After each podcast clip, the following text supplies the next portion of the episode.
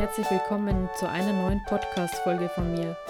Heute beschäftigen wir uns mit dem Thema, wie du mit Lebenskrisen umgehen kannst. Bevor ich einsteige, möchte ich mich gerne zu einem Kommentar äußern, den ich in Bezug auf meine Videos erhalten habe und nicht zum ersten Mal gelesen habe. Das Feedback bezieht sich auf meine Sprechweise und sie wird als sehr, sehr monoton empfunden. Ja, und alle, die das anmerken, haben natürlich recht. Meine Sprechweise ist total monoton, aber ich kann es einfach gerade noch nicht anders. Ich schreibe mir meine Inhalte auf und lese sie ab. Und dabei entsteht dann anscheinend dieser monotone Ton. Als ich mit meinem Podcast begonnen habe, habe ich mich entscheiden müssen zwischen dem, entweder ich mache die Podcasts so gut, wie ich sie kann und schaffe einfach mit, einen, mit meinen Inhalten einen Mehrwert für Frauen, die in der Situation sind, in der ich früher war. Oder ich lasse es bleiben, da mir die, ich sage jetzt einfach mal, Sprechfähigkeit fehlt. Und ich habe mich dann dazu entschlossen, es trotzdem zu machen. Und dabei ist es geblieben. Und wer weiß, vielleicht macht es ja irgendwann mal Klick und ich kann frei und total offen und locker sprechen. Aber momentan schaffe ich das noch nicht. Genau. Und in diesem Sinne würde ich sagen, starten wir jetzt ins Thema. Ja, wie kannst du Lebenskrisen begegnen und wie kannst du sie meistern?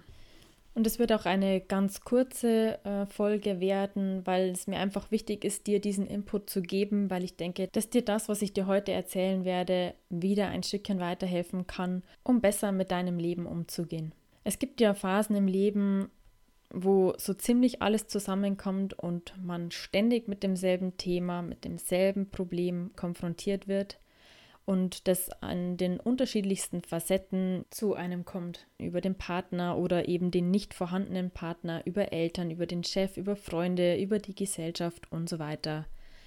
Aber unterm Strich lösen diese unterschiedlichen Personen oder Bereiche, wenn man genau hinschaut, immer das Gleiche in einem aus. Sie machen uns wütend, sie machen uns traurig, sie lassen uns hilflos fühlen oder erfüllen uns mit Angst. Und wenn wir das Ganze von außen betrachten, reagieren wir in der Regel auf diese Situationen immer gleich.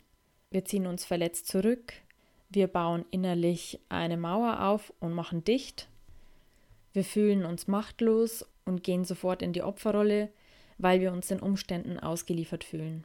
Ja, und in der Regel ist es dann so, dass wir immer und immer wieder diese Angelegenheit und diese Situation in unserem Kopf wiederkäuen. Und je länger wir darüber nachdenken, umso tiefer geht dann die emotionale Abwärtsspirale. Wir sind gefangen in unserem Drama. Und dann ist es auch oft so, dass egal was wir in diesen Situationen versuchen, dass uns dann nichts aus diesem emotionalen Tief holen kann. Und heute möchte ich dir etwas mit auf den Weg geben, das dir dabei helfen soll, aus dieser emotionalen Sackgasse zu kommen. Ich empfehle dir, den Blickwinkel auf die Situation zu verändern und dich nach der höheren Möglichkeit im Leben bzw. in der Situation zu schauen.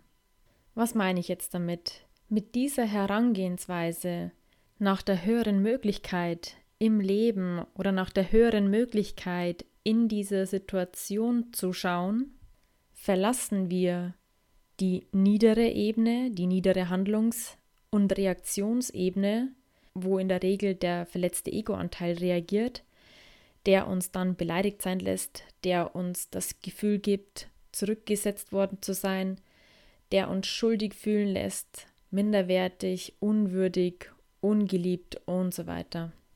Es kann auch sein, dass du tatsächlich ungerecht behandelt wurdest oder du zurückgewiesen wurdest und dich das verletzt hat. Und das, was da geschehen ist, hat eine Wirkung auf dich. Und es macht dich zum Beispiel traurig oder du fühlst dich ungeliebt oder es lässt dich hoffnungslos sein. Aber wir haben in jeder Situation die Wahl, wie wir darauf reagieren. Steigen wir in die alten, destruktiven, selbstzerstörerischen, niedermachenden Muster ein?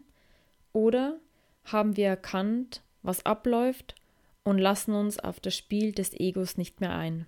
Und genau an dieser Stelle hilft uns enorm die Frage nach der höheren Möglichkeit in dieser Situation.